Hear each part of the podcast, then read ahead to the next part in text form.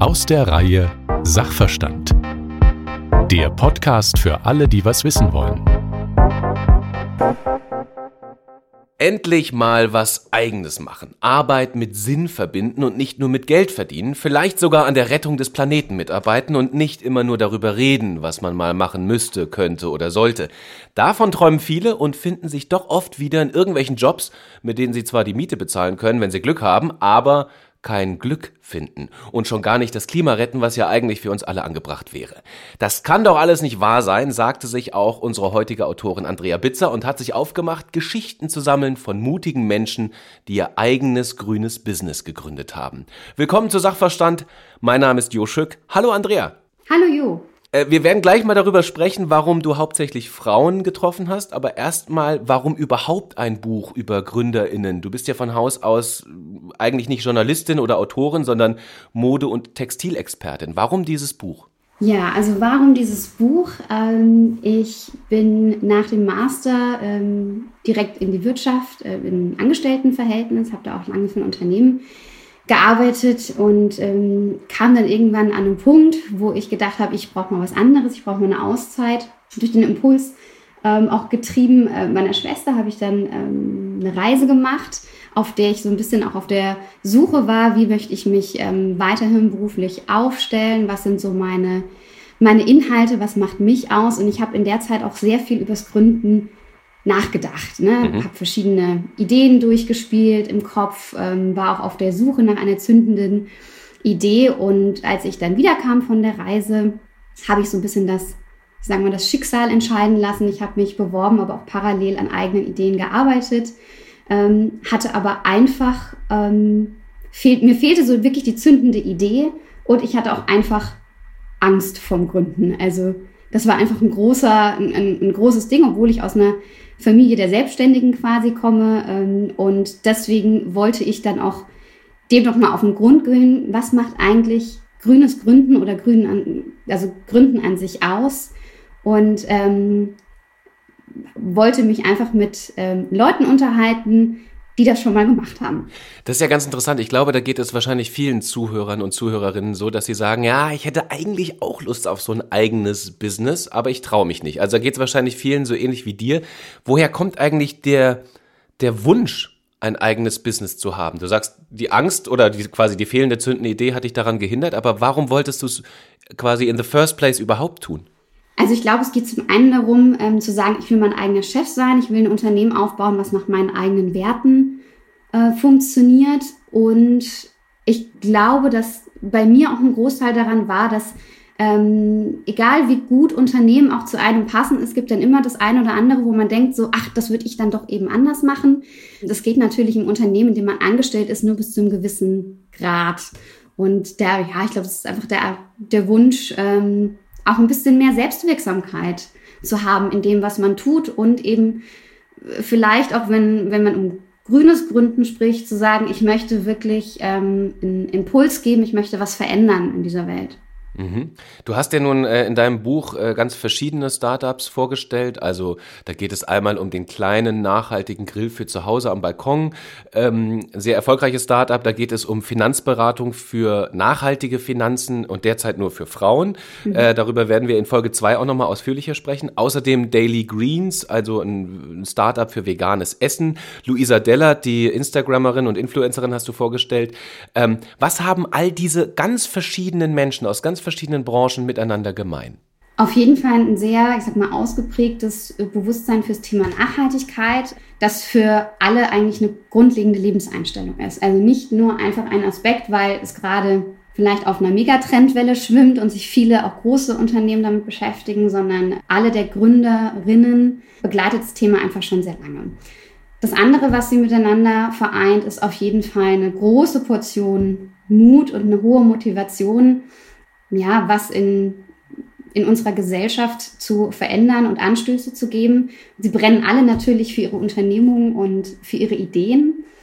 Und was ich in den Gesprächen, in den Interviews auch gelernt habe, ist auf jeden Fall, was sie vereint, Pragmatismus statt Perfektionismus und ähm, die Lust, Neues auszuprobieren. Also einfach mal machen? Ja, auf jeden Fall. Also da gibt es natürlich unterschiedliche Grade, würde ich sagen. Das ist auch ganz spannend in dem Buch. Das ist mit Sicherheit auch eine Geschmackssache, wie groß das eigene Sicherheitsbedürfnis ist, mit Sicherheit auch, wann man gründet. Also ob man eine Familie hat, die man vielleicht noch ernähren muss, ob es direkt nach dem Studium ist, aus einer Schnapsidee vielleicht heraus, wie sein Lebensstandard ist. Ich glaube, das ist ganz, ähm, ganz individuell. Aber ich glaube, dass alle irgendwann an dem Punkt waren, wo sie gesagt haben, okay, wir können einfach nicht jeden Aspekt einer Gründung bis ins aller, aller, allerletzte Detail planen, vorhersehen, kalkulieren. Einfach mal machen, muss dann eben auch mal sein. du hast, äh, bevor wir gleich noch ein bisschen in, in, in, die Inhalte reingehen, das ist ja ganz interessant, wenn man das Buch noch nicht gesehen hat, noch nicht in den Händen gehalten hat. Das ist so eine Mischung aus ähm, Interviews, Reportage und vielen Fakten auch zu Nachhaltigkeitsthemen, aber auch darüber werden wir gleich nochmal genauer sprechen, über Gleichberechtigungsthemen, mhm. über Mann-Frau-Themen. Das ist so eine Mischung aus Sachbuch, Reportage und Interview. Warum hast du diese Form gewählt? Warum glaubst du, ist genau das die richtige Form? Also für mich beziehungsweise für, für uns, ich habe eine ähm, Co-Autorin, war wichtig, dass wir Deine kein, Schwester? genau, meine Schwester, mhm. dass wir keine äh, Anleitung zum grünen Gründen schreiben. Mhm. Ähm, erstens, weil ähm, ich ja noch gar nicht grün gegründet habe ne, mhm. oder einfach kein grünes, äh, keine grüne Gründung äh, durchgemacht habe. Ähm, und äh, meine Schwester ist zwar selbstständig, aber als Autorin. Und ähm, weil wir einfach auch ein Mutmachbuch machen wollten. Es gibt insbesondere im Nachhaltigkeitsbereich aus meiner Perspektive sehr viele Bücher, die uns ähm, darlegen, wie, wie schlimm es eigentlich um uns steht. Und immer wenn ich so ein Buch gelesen habe, habe ich gedacht so, oh Gott, das deprimiert mich mehr, als dass es mich motiviert, was zu ändern. Und man ist in so einer, ja schon fast in so einer Krisenlethargie irgendwie drin. Und deswegen war es für uns wichtig, Wege zu zeigen, ähm, wie man, wie man es einfach aus dieser Lethargie vielleicht auch schafft und sagt, ich mache es anders, ich traue mich ähm, und auch einfach Leute, Frauen wie Männer auch, motiviert, grün zu gründen. Du hast aber auch gesagt im Buch, äh, grüne Startups haben es in Deutschland äh, nicht immer ganz einfach. Woran liegt das? Generell ist es so, dass ich finde, dass die Finanzierungsmöglichkeiten nicht ideal sind obwohl grüne Unternehmen ja Innovationstreiber für viele Branchen sind und auch wichtig für den, für den Strukturwandel. Ich glaube, für grünes Gründen muss es einfach mehr Förderprogramme geben und einfach aus meiner Perspektive auch fairere Wettbewerbsbedingungen, ne? indem man zum Beispiel sagt, dass man äh, grünes Gründen nochmal besonderer fördert, weil eben grünes Gründen häufig, das ist zumindest die Erfahrung, die ich gemacht habe, nicht direkt auf sensationelles Umsatz- und Mitarbeiterwachstum aus ist, ne? weil da einfach noch andere Aspekte mehr ins Gewicht fallen. Ne? Zum Beispiel die äh, faire Produktion, die soziale Gerechtigkeit und ähm, es ist das eventuell das nicht grüne Gründen darauf einfach nicht so viel Wert legt ne? oder einfach auch den Gemeinwohlnutzen da einfach noch mal mehr im Vordergrund steht. Und das ist natürlich äh, für eine grüne Gründung eher ein Nachteil Teil in dem Sinn als eben ein Vorteil vielleicht in erster, in erster Instanz. Und das zweite Thema ist einfach auch die Investorensuche ist etwas komplizierter. Weil die Investoren nämlich normalerweise auch daran interessiert sind, so schnell wie möglich, so viel wie möglich Gewinn herauszuziehen. Und wenn man bei nachhaltigen grünen Startups investiert, kann es eben ein bisschen länger dauern. Habe ich das richtig verstanden? Genau. Also das ist ja zum Beispiel auch in den Finanzbereich zum Beispiel so, dass natürlich auch nachhaltige Finanzanlagen durchaus auch eine gute Rendite haben. Trotzdem entscheiden sich die meisten dafür, ihr Geld eben anders anzulegen. Also ich glaube, vielleicht ist es auch ein Stück weit eine Aufklärungssache, aber wenn wir gerade bei Investoren und Startups sind, dann ist es auf jeden Fall so, dass das, was augenscheinlich die schnellere, ähm, vor allem schnellere Rendite quasi zeigt für Investoren, einfach attraktiver ist als das, was über einen längeren Zeitraum sich äh, profitabel quasi werden muss. Jetzt wissen wir, in Deutschland äh, haben es Startups generell eher schwerer als in anderen Ländern. Grüne Startups, hast du gerade erklärt, haben es nochmal schwerer. Und grüne Startups von Frauen, sagst du, haben es am allerschwersten. Ja. Jetzt sind wir beim Thema Mann-Frau. Warum haben es Frauen mutmaßlich noch schwerer als Männer? Also generell ist es ja so, dass viel weniger Frauen gründen als Männer. Das sind, glaube ich, wenn ich, wenn ich richtig liege, ungefähr 15 Prozent der Startups werden von Frauen gegründet. Mhm. Ähm, ich glaube, dass weniger Frauen gründen, ist, dass es zum einen keine besonders gute soziale Infrastruktur gibt, wenn wir über Betreuungsmöglichkeiten von Kindern sprechen. Es ist in Anführungsstrichen leider immer noch so, dass das ja häufig in den Händen noch der Frauen ist in unserer Gesellschaft. Und für viele Frauen ist es deswegen schwierig, private und berufliche ähm, Geschichten unter einen Hut zu bekommen. Vielleicht auch die Angst vor der Unvereinbarkeit von Kind und Karriere. Und wir hatten es vorhin schon angesprochen, in der Startup-Szene, in, insbesondere im Investorenbereich, die ist natürlich nach wie vor auch von Männern dominiert. Auch wenn wir im zweiten Teil auch über Finanzen sprechen, ist es tatsächlich so, dass auch die Finanzbranche von den Männern quasi noch sehr stark dominiert ist. Und Investoren sind einfach bei Gründungen von Frauen etwas zurückhaltender. Habe ich aus verschiedenen Erfahrungsberichten so gehört dass ähm, da auch andere Fragen gestellt werden, wenn es um Investitionen geht, dass äh, Frauen etwas stärker noch auf den Zahn gefühlt wird, als es bei Männern der Fall ist. Und dazu kommt, dass viele Startups natürlich aus technischen Studiengängen heraus gegründet werden und Frauen in den Fächern einfach auch noch nicht so stark vertreten sind wie Männer. Äh, ich habe jetzt gerade eine Studie vom äh, Institut der deutschen Wirtschaft gelesen. Da haben sie Jungen und Mädchen im Schulalter befragt, die aber auch schon eine, eine Präferenz Richtung äh, Business hatten. Keine Ahnung, woher sie diese SchülerInnen gefunden haben. Aber da heißt es, dass Mädchen seltener als Jungen angeben, kreativ oder flexibel zu sein, erklärt womöglich wiederum, warum Frauen häufiger traditionell wenn überhaupt, gründen, als hochskalierbare Startups gründen. Das heißt, äh, sich weniger kreativ oder flexibel selbst zu bezeichnen, heißt dann vielleicht auch weniger risikofreudig zu sein. Das ist, da muss man natürlich jetzt sehr aufpassen, dass wir nicht in, von der einen Klischeefalle in die nächste Klischeefalle ja. tappen, aber kannst du das nachvollziehen? Hast du das im Zuge deiner Recherche erlebt, dass, dass die Frauen, mit denen du gesprochen hast, eben ähnliche Erfahrungen gemacht haben, dass Männer mehr ins Risiko gehen und Frauen ein bisschen vorsichtiger agieren? Ja, also aus den Erfahrungen, die die äh, Gründerin, mit denen ich gesprochen habe, gemacht habe, war schon so, dass sie gesagt haben, es hat auch viel mit ähm, Selbstbewusstsein und Auftreten zu tun. Und das kann ich natürlich sehr, sehr gut nachvollziehen. Also ich glaube, je nachdem, wie man auftritt und welches Selbstbewusstsein man an den Tag legt, man auch quasi Investoren und sowas von sich natürlich stärker noch überzeugen kann. Und ja, natürlich müssen wir irgendwo in Stereotypen auch reden, wenn wir über das Thema Mann und Frau ne, und was die Eigenschaften sind, äh, können wir da nicht ganz ganz vermeiden. Ich sag lieber männliche und weibliche Eigenschaften, ne, die im Leben quasi so sind. Und ich glaube, dass die weibliche Eigenschaft schon eher ist, sich etwas mehr zurückzunehmen und im Hintergrund zu halten und die männliche Eigenschaft eher quasi so voranzupreschen. Generell ist es tatsächlich so, dass Frauen durchaus schon auch risikobereit sind, aber sie eher den 360 rundum Blick haben. Also vieles noch stärker mal überdenken und nochmal noch mal hinterfragen, vielleicht dadurch auch in der einen oder anderen Situation auch ein bisschen unsicherer sind oder unsicherer werden. Und eine Gründerin hat zum Beispiel gesagt, ja, bei einer Frage war es dann so, dass da hätten schon längst vier Männer gesagt, ja, ich mach's. Und sie hat sehr, sehr lange nach, darüber nachdenken müssen, was wäre wenn, kann ich das überhaupt machen, schaffe ich das? Also vielleicht einfach, dass da mehr Reflexion bei den Frauen vielleicht stattfindet und äh, sie sich auch ein bisschen mehr selber hinterfragen, als die Männer es tun.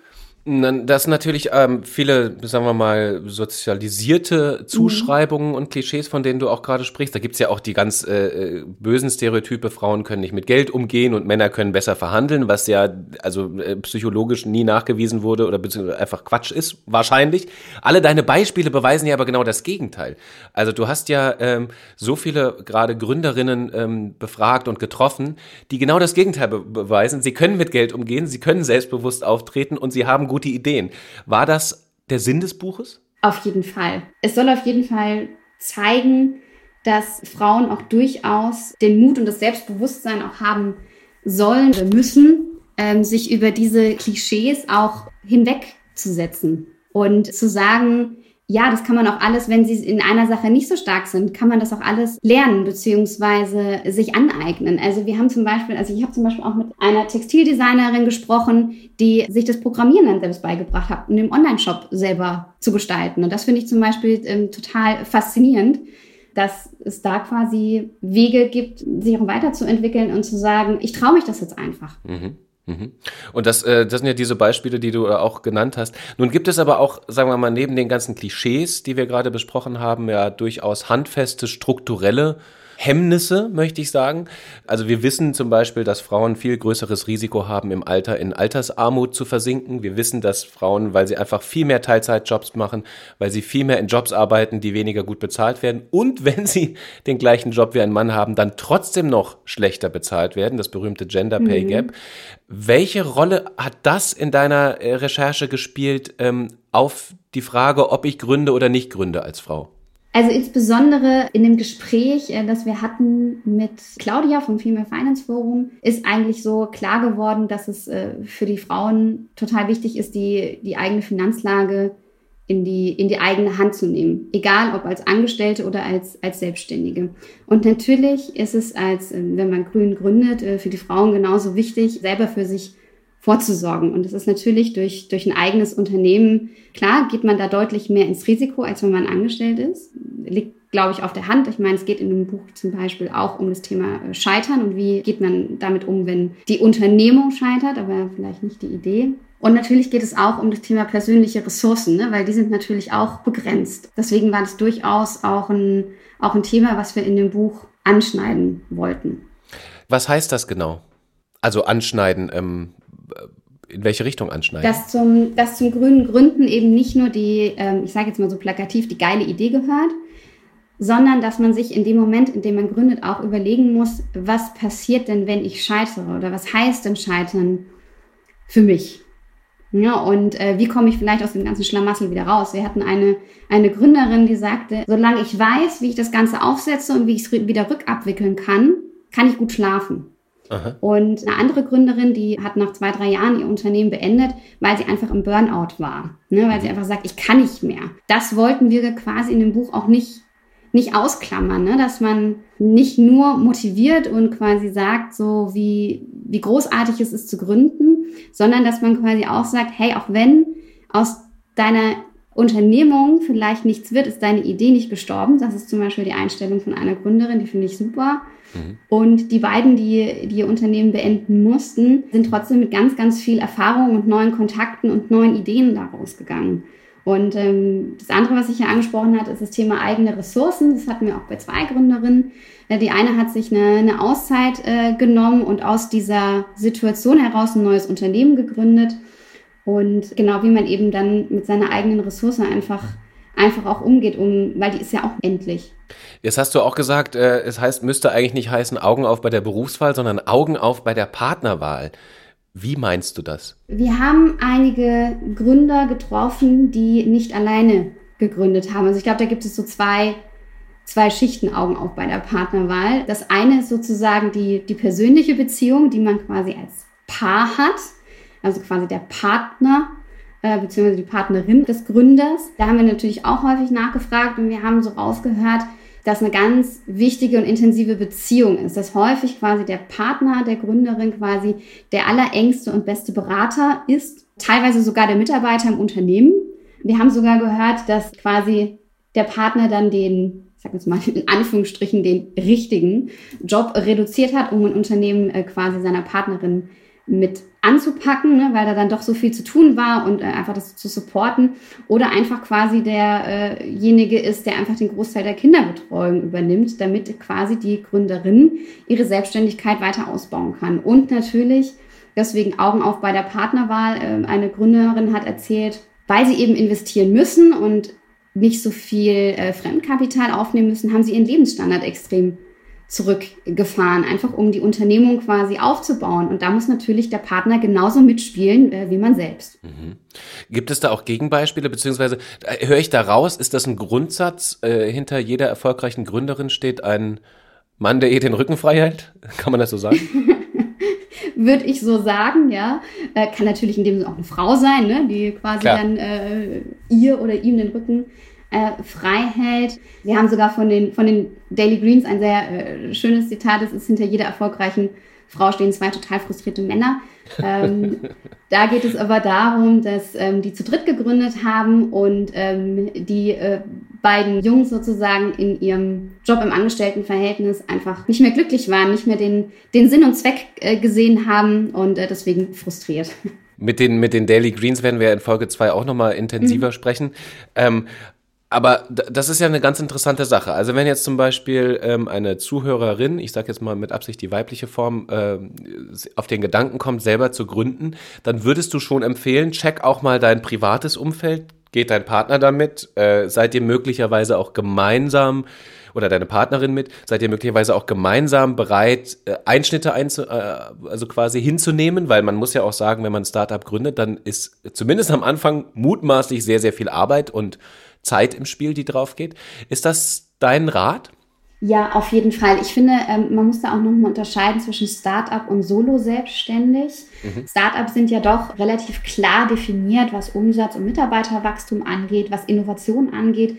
Und ich habe eben auch so in, in meinem Umfeld auch einfach sehr viele Solo-Selbstständige getroffen und eben auch von den, von den äh, Green Rebels sind einige Solo-Selbstständig, also haben nicht, also haben tatsächlich kein innovatives, äh, Hightech grünes Start-up, sondern das ist eher der kleine Unverpacktladen in Berlin, ja. ähm, ein Concept Store, das ist eben der kleine vegane ähm, Lieferservice oder eben die One-Woman-Show sozusagen. Und ich glaube, insbesondere in, in der Solo-Selbstständigkeit, sage ich mal, so funktionieren ja die meisten erstmal, in der man eben noch keine Angestellten hat und vielleicht auch in den ersten äh, ein, zwei Jahren auch gar keine ähm, möchte, weil man erstmal quasi so ins, ins richtige Fahrwasser gelangen möchte. Es ist auf jeden Fall wichtig, dass man das familiäre oder den partnerschaftlichen ähm, Support einfach da auch hat. Hm. Weil es ist ja auch ja. selbst und ständig, wie man so schön sagt. Ne? es ist selbst und ständig, ja. Das, das ist natürlich dann auch wieder eine interessante Frage. Da gibt es ja auch verschiedene Herangehensweisen, die du auch vorstellst. Die einen, die sagen, okay, all in. Ich äh, kündige jetzt meinen Job und ich finde meine Idee toll und äh, sammle vielleicht Geld und leg komplett los. Und dann gibt es auch die anderen, die sagen, nee, ist mir zu heikel ich habe lieber noch einen Teilzeitjob nebenbei, mit dem ich so Miete bezahlen kann und mache den Rest quasi in der anderen Hälfte des Lebens, die noch mhm. übrig bleibt. Gibt es von dir irgendeine Empfehlung, wann welche Wahl die bessere ist? Ich glaube, das ist sehr individuell und das ist mit Sicherheit auch von der aktuellen Lebenssituation abhängig und wie sein eigenes Sicherheitsbedürfnis ist. Ich persönlich finde eher das Modell, ich habe einen Teilzeitjob und äh, baue mir das andere quasi nebenher auf. Das dauert natürlich dann auch umso länger, ist ja klar. Oder eben äh, liegt natürlich auch an der privaten Finanzlage. Ich habe die Erfahrung gemacht mit den äh, Frauen, mit denen ich gesprochen habe, dass die sich in den ähm, Jahren ihrer Berufstätigkeit ein kleines finanzielles Polster aufgebaut haben, von dem sie dann im, im ersten Jahr sozusagen über die Runden gekommen sind, ähm, in dem vielleicht noch nicht der große Geldfluss da war.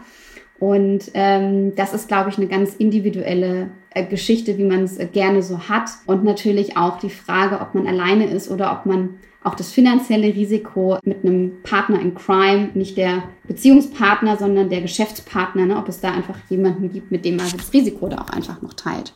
Es wird die ein oder andere Zuhörerin auch geben, weiß ich auch aus dem privaten Umfeld, die sagt, ja Mensch, ich hatte auch schon die ganze Zeit Lust, was zu gründen und jetzt lese ich dieses Buch und habe vielleicht sogar noch mehr Lust, was zu gründen und, und bin so inspiriert von den vielen guten Beispielen.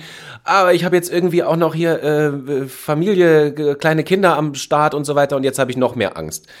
Kannst du diese Angst nehmen? Gibt es, gibt es, sagen wir mal, Gründerinnen, die mitten auch im Familienleben stehen und sagen, pff, wurscht, machen wir trotzdem? Ja, die gibt es auf jeden Fall. Die haben natürlich, wie vorhin schon angesprochen, einfach einen Partner, der das supportet. Ne? Der, also, wir haben so, also sogar mit einer Gründerin gesprochen, wo der Partner sagte, jetzt mach doch, mach doch endlich.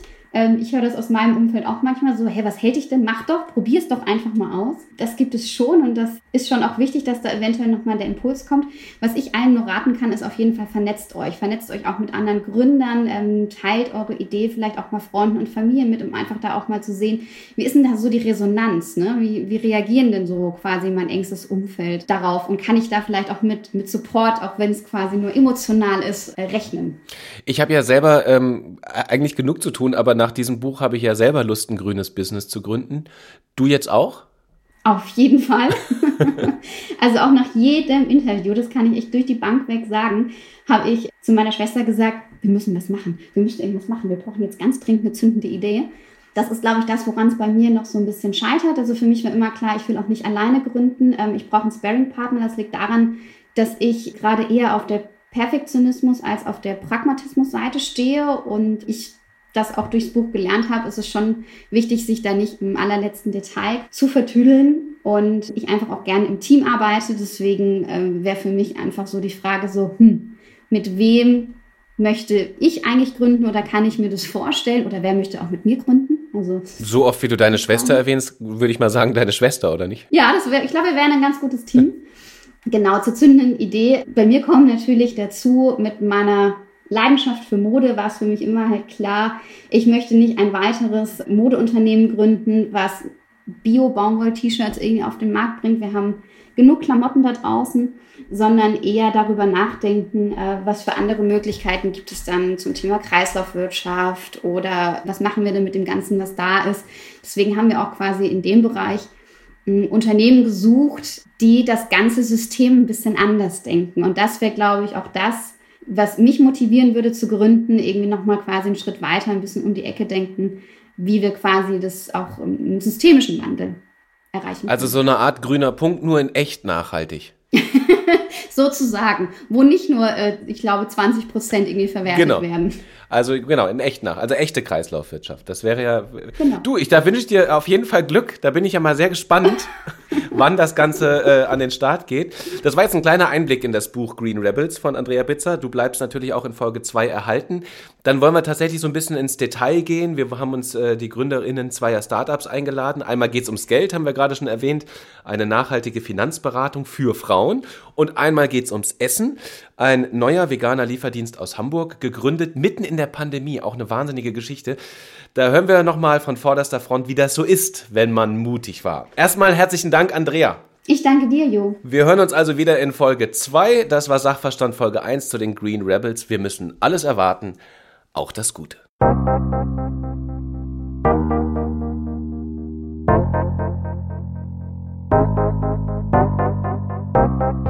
Das war Sachverstand, der Podcast für alle, die was wissen wollen. Mehr zum Thema dieser Folge lesen Sie im Buch Green Rebels, erschienen bei HarperCollins und überall erhältlich, wo es Bücher gibt.